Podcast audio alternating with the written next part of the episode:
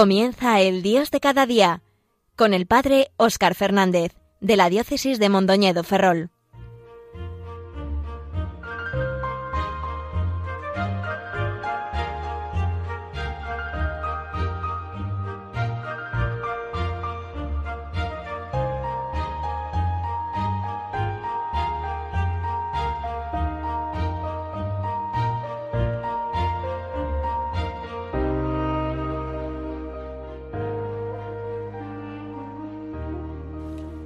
Muy buenos días a todos los que sintonizáis en estos momentos Radio María. En una nueva ocasión nos encontramos en este Dios de cada día. Espero que con la ayuda del cielo os encontréis bien y sobrellevando cualquier tipo de dificultad que os pueda estar abatiendo, sea el coronavirus, sea la soledad o la tristeza, o cualquiera de los problemas que tal vez en esta última temporada sean menos noticia. Sabemos que, aunque para el mundo no seamos noticia, siempre lo somos para Dios, que modeló cada corazón, que comprende todas sus acciones y que no olvida a ninguna de sus criaturas, ni mucho menos a ninguno de sus hijos. Siempre me ha impresionado aquella frase que he escuchado en algunos retiros espirituales, de que hay una página del Evangelio que falta por escribir, la página de tu vida. A fin de cuentas, un gran criterio de credibilidad de nuestra fe, que testimonian las Escrituras, es cómo Dios obra en las personas de carne y hueso a lo largo de la historia, cómo nos acompaña y nos va redimiendo, y cómo nuestra respuesta a su gracia va logrando una transformación de nuestras personas y de nuestro mundo. Es la vida de las personas sencillas la que cambia el mundo de forma que no se ve, de forma invisible, pero no por eso menos real. Por eso el programa de hoy eh, va a ser a dos voces y quisiera compartir algo de una página que se está escribiendo. Me gustaría compartir con vosotros el testimonio de una amiga mía, antigua feligresa mía de una de mis antiguas parroquias, y compartiros cómo Dios es el motor de su vida y su fuerza para sobrellevar todas las dificultades con alegría y con esperanza. Hoy me acompaña Ana María. Buenos días, Padre Oscar, y a todos los que nos están escuchando. Ana, eh, tú eres natural de Tarragona, pero hace ya varios años que vives con tu marido y tus hijos en Galicia, en la parroquia de Santa Catalina de Pousada, que es un pueblo de poco más de 200 habitantes en la provincia de Lugo. Tuve la gracia de ser párroco de, de esa parroquia durante tres años. Bueno, Ana, cuéntanos un poco cómo estás, preséntate un poco, dinos algo de ti. Bueno, pues eso, me llamo Ana María, tengo 41 años, Estoy casada desde hace 22. Tengo dos hijos, un chico de 20 y una chica de 12. Eh, y bueno, mi marido, él no cree. mi hijo es el que aún me va siguiendo algo. Y mi hija, bueno, pues está en edad de tener duda. Pero sí que es verdad que yo intento cada día enseñarle, bueno, pues que a pesar del sufrimiento que su madre vive cada día, pues el amor de Dios es mucho más grande. Ana, hablas ahora mismo de un sufrimiento, después a lo mejor puedes eh, explicarnos un poco pues en qué consiste este sufrimiento. Hay muchos sufrimientos, pero ¿en qué consiste este en el que estás ahora mismo pensando? Bueno, pues como dijo Jesús, cada uno tiene su cruz y yo tengo la mía. La mía fue que hace 17 años me empecé con problemas de huesos, Después de tres años de mucho batallar me diagnosticaron fibromialgia, una enfermedad que a fecha de hoy todavía se habla algo más, pero que antes, bueno, y que ahora, en depende de qué momento, sigue siendo un estigma. A mayores de eso, cada vez que va al médico siempre sacan algo nuevo, alguna hernia, alguna fisura, ahora es una espondiloartropatía, que todavía hay que ver qué tipo es, bueno, te ves joven, sufriendo mucho dolor, pero sí que es verdad que tengo que reconocer que, gracias al padre Oscar, porque él tuvo mucha, mucho que ver en mi conversión. Oscar es verdad que cuando llegó a la parroquia, bueno, pues es, un cura joven, eh, muy tradicional y bueno, sí que es verdad que la primera vez que escuché su sermón fue en el entierro de mi vecino, del tío Alfredo, y me llegó al alma. Eh, fue una de las primeras veces que sentí que Dios me tocaba. Bueno. Y eso me llevó a que día tras día tuviera más ganas de acudir a misa, a escuchar, pues eso, al Padre Oscar, a que nos explicara el Evangelio basándolo en el día a día, ¿no? Porque si no lo basas en el día a día, a veces te se hace difícil de comprender. Exacto. Pero bueno, gracias a Dios, eh, se fue el padre Óscar de la parroquia y tu fe no se vino abajo. Todo lo contrario, No. creció bastante, ¿verdad? O Hombre. sea que podemos decir que en algún momento tú estuviste un poquito más alejada de Dios, o quizás no contaba tanto en tu vida, Sí. y llega un determinado momento, empieza a contar algo más en tu vida. Sí. Y eso es apro- aproximadamente a partir de hace... Pues eh, habrá pues cinco años. cosa Cinco así, años. Cinco años. Que empezaste a acercarte a la parroquia. que empecé a acercarme mucho más a la parroquia, que empecé a leer más la Biblia, que notaba la necesidad de saber más del amor de Dios, de lo que Él esperaba de nosotros, de poder escucharlo, de sentirlo, de que me diera fuerza para soportar cada día, y es verdad que lo hace, y que cada día con pequeñas cosas me hace que le dé las gracias. No... Bueno, sí que es verdad que puedo decir que a lo mejor cuando empecé estando enferma pudo ser el momento en que a lo mejor me sentí más abandonada Sí. y como mucha gente, bueno, mira a otras religiones. Pero no, como le pasa a todo el mundo, no.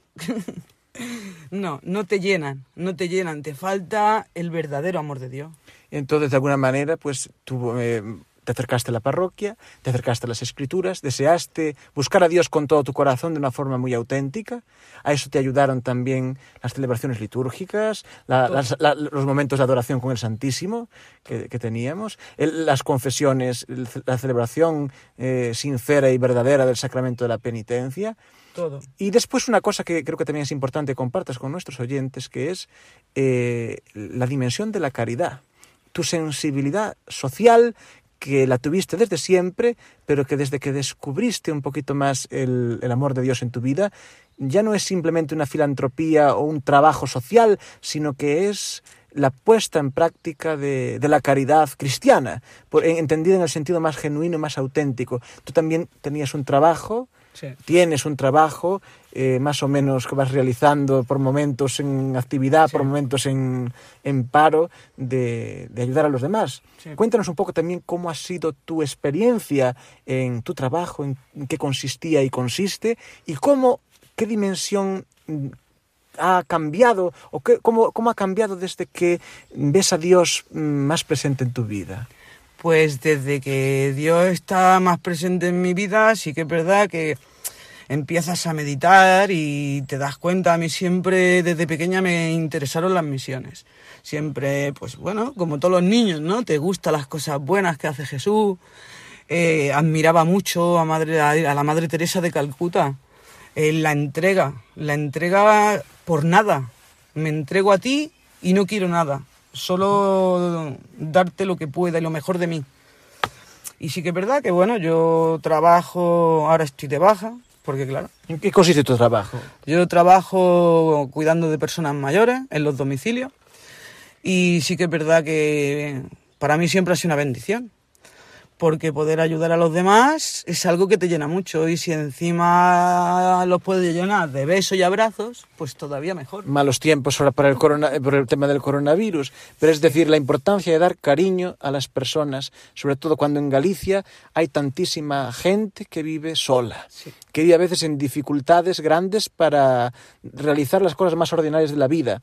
A veces matrimonios que viven solos, que a veces los hijos o no los tienen o vienen muy de vez en cuando, a veces incluso personas que viven solas, que realmente no tienen a nadie y necesitan que venga una persona, sea del ayuntamiento, sea una trabajadora social o sea de otro tipo de empresa, que les eche una mano y sobre todo que les dé compañía, ¿verdad? Sí. ¿Cuál es tu labor, sobre todo, no solo la, la material de hacerles, de lavarles la- los platos o de barrerles la casa, no solo tampoco incluso de ayudarles a sentarse en su silla de ruedas o a limpiarlos si es necesario, sino Pues- a, a- a darles cariño y sobre todo cuando te hablan de Dios, a darles a darles vida a bueno pues eso a intentar ser imagen de Jesús a poder dar ese amor, ese cariño que ellos esperan y que tanto necesitan y que a todos nos gusta de tener.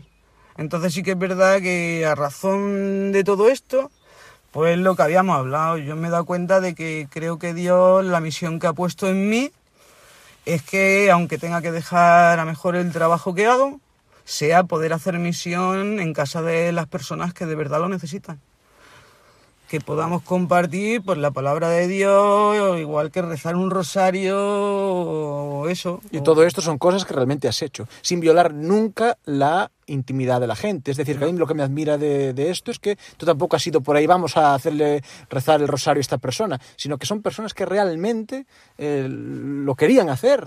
Y qué bonito que encuentren incluso un trabajador que viene a su casa, que, que tiene esa disposición y que le dice cosas positivas y cosas de Dios. Vamos a hacer una pequeña pausa donde vamos a introducir una canción que tú has elegido.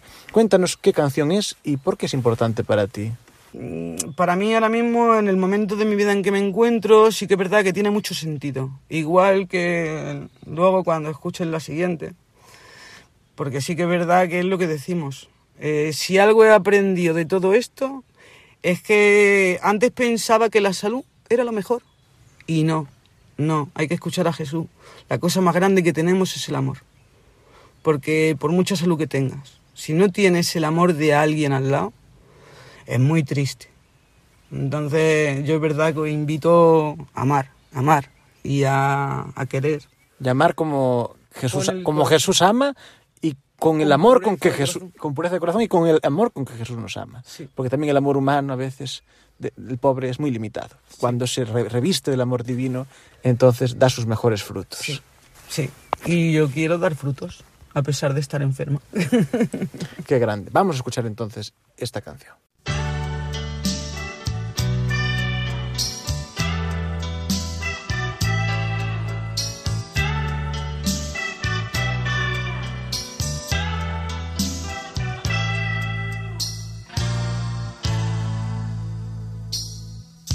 Donde quiera que vaya yo iré. A donde quiera que estés estaré. Aún en el mismo calvario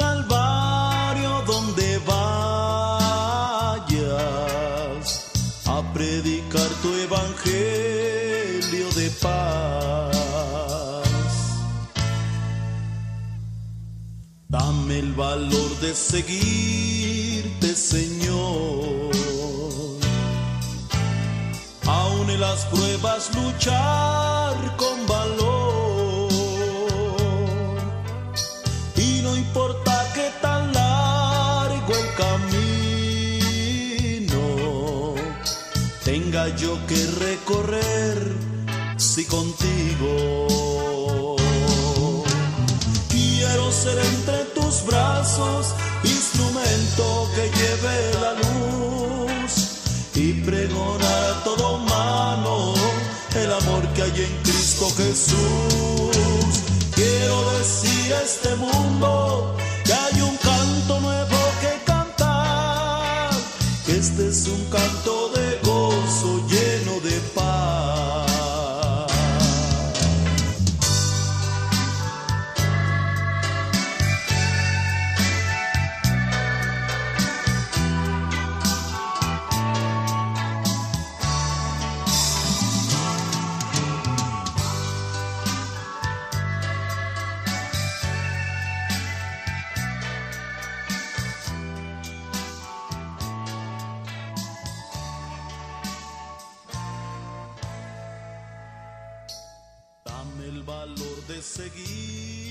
Queridos amigos de Radio María, estáis escuchando el programa El Dios de cada día. Os habla hoy Oscar Fernández, sacerdote de la diócesis de Mondoñedo Ferrol.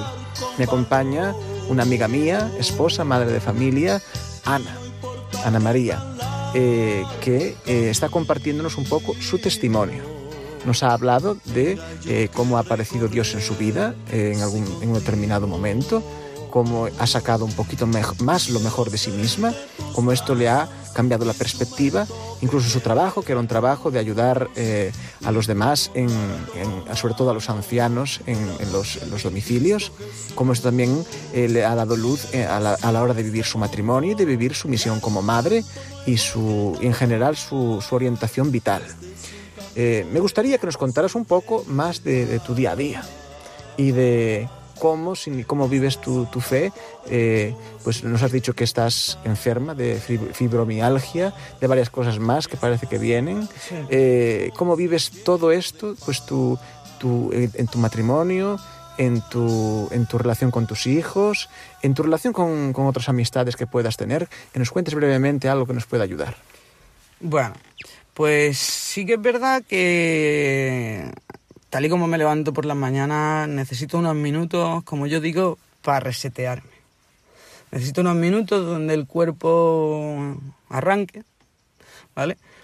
Porque entonces el tiempo que te cuesta arrancar, el carácter no es el mismo. Y entonces, pues sí que es verdad que me gusta por lo menos intentar siempre levantarme positiva y intentar levantarme dando gracias a Dios porque me he levantado otro día más y porque tengo otra oportunidad más de que pues eso, de que mi niña venga por el camino, de que pueda seguir disfrutando de ver a la familia aunque esté lejos, de que la gente esté bien, de poder echar una mano, porque es que en el fondo soy, creo que egoístamente, y lo hemos hablado muchas veces, Oscar, egoístamente soy adicta.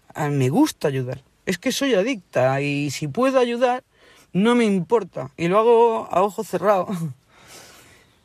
y no tengo problema. Y es verdad que tengo que decir que es egoísta porque en sí, interiormente, a mí me hace sentir tremendamente feliz. El poder ayudar, el poder sacar una sonrisa.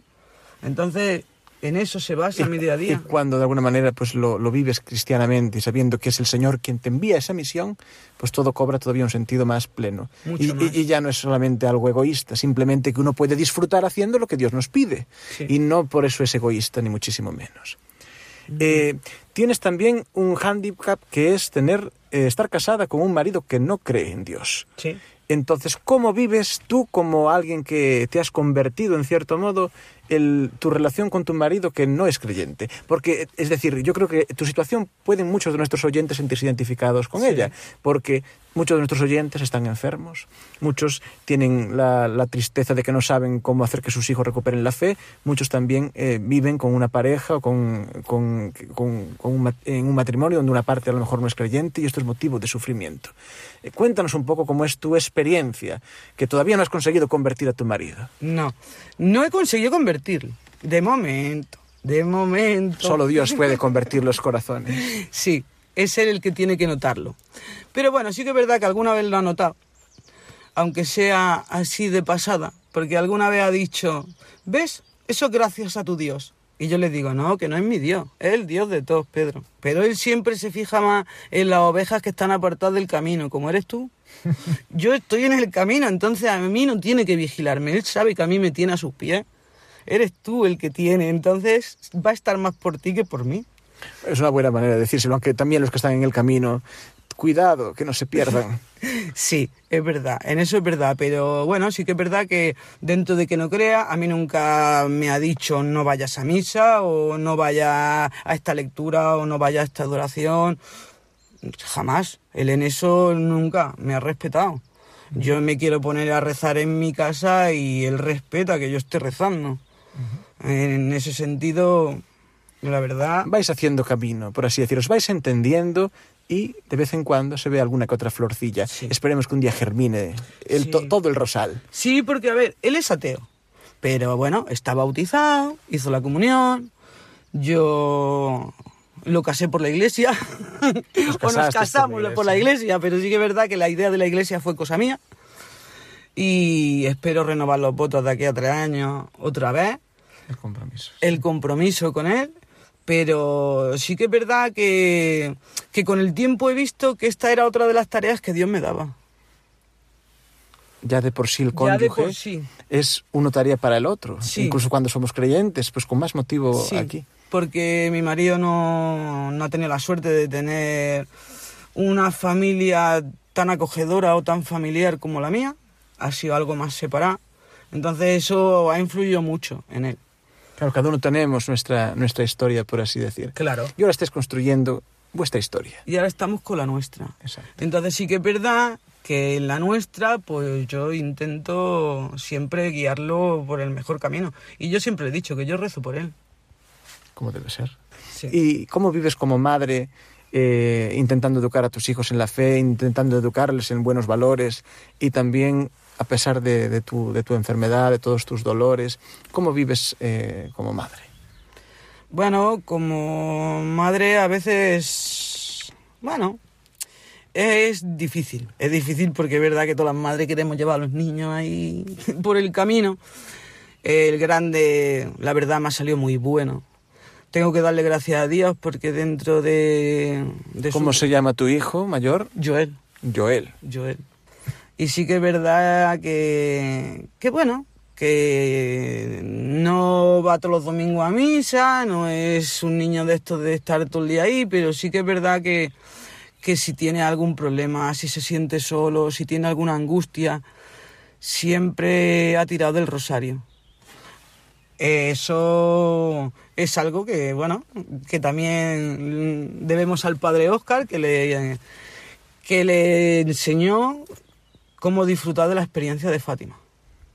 Esa experiencia de Fátima es una experiencia que también muchos de nuestros oyentes conocen, la peregrinación en carnavales de jóvenes a Fátima. También Joel, tu hijo, pudo ir en, en una en un par de ocasiones y siempre ha venido muy transformado. Mucho. Entonces, me acuerdo que tú me Mucho. decías, venía y se puso a hacer la cama, se puso a hacerlo y a ayudar en casa, lo que Todo. nunca hacía. Venía Todo. con el corazón cambiado. Pero es que ya desde el primer día de llegar a Fátima, te hablaba por teléfono y te hablaba distinto. Y perdóname porque a veces no soy buen hijo, y perdóname porque a veces no te hago caso. Yo no sé si vale para contar, pero Joel vino cuando estábamos en Fátima hace ya varios años y el hombre me vino llorando con lo grande que es él, porque es muy alto y muy grande, y, y diciendo, no sé por qué estoy llorando, pero es que me doy cuenta que soy tan agraciado en la vida, no me acuerdo de sus palabras exactas, pero dijo, es que, es que tengo tanto en la vida que Dios me ha dado, y entonces estoy llorando y no sé por qué. Fue una experiencia impresionante. Siempre. Es decir, uno puede apartarse un poco del camino, pero quien ha descubierto a Dios no le deja del todo nunca. Sabe que está ahí y al final debe volver y volverá. Sí, y Joel es eso, no se ha ido del camino. La que es más vivaracha, más vivaracha y se cuestiona más las cosas, es Lía. Lía tiene a 11 años, va para 12 y sí que es verdad que ella pues se pregunta más cosas. ¿Y cómo crees en algo que no ves? Bueno, no lo veo pero lo siento. ¿Vale? Es bueno hacerse preguntas. Claro, Gracias a eso también ella- avanzamos. Claro. Lía pregunta y yo le contesto de corazón, como lo siento y como lo vivo y lo que Dios me da para que ella lo quiera compartir conmigo. Además, tú también pues, te esfuerzas en formarte en, en tu fe para tener cada vez más conocimientos también de lo que la Iglesia nos enseña y, eh, aparte, le das tu testimonio de vida y cómo Dios pues va cambiando tu vida y es tu sostén diario, por así decir, y cómo el Señor realmente cambia la vida. Por eso empezaba el programa diciendo que hay una página de la Biblia que no está escrita, que es tu vida, que es la página que mucha gente, la única que mucha gente va a leer muchas veces, y yo creo que eso lo percibo en ti.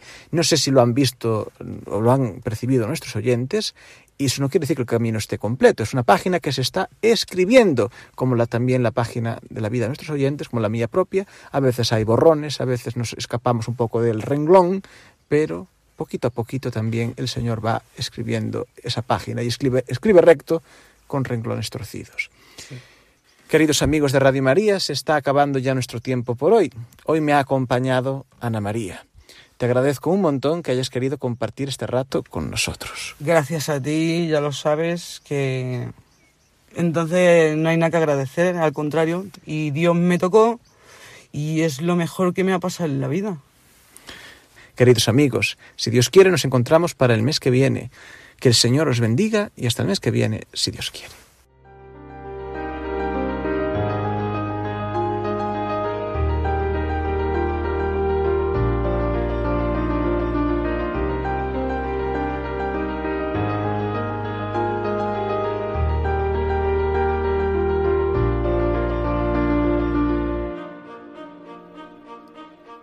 Finaliza en Radio María El Dios de cada día, dirigido por el padre Óscar Fernández, de la diócesis de Mondoñedo Ferrol.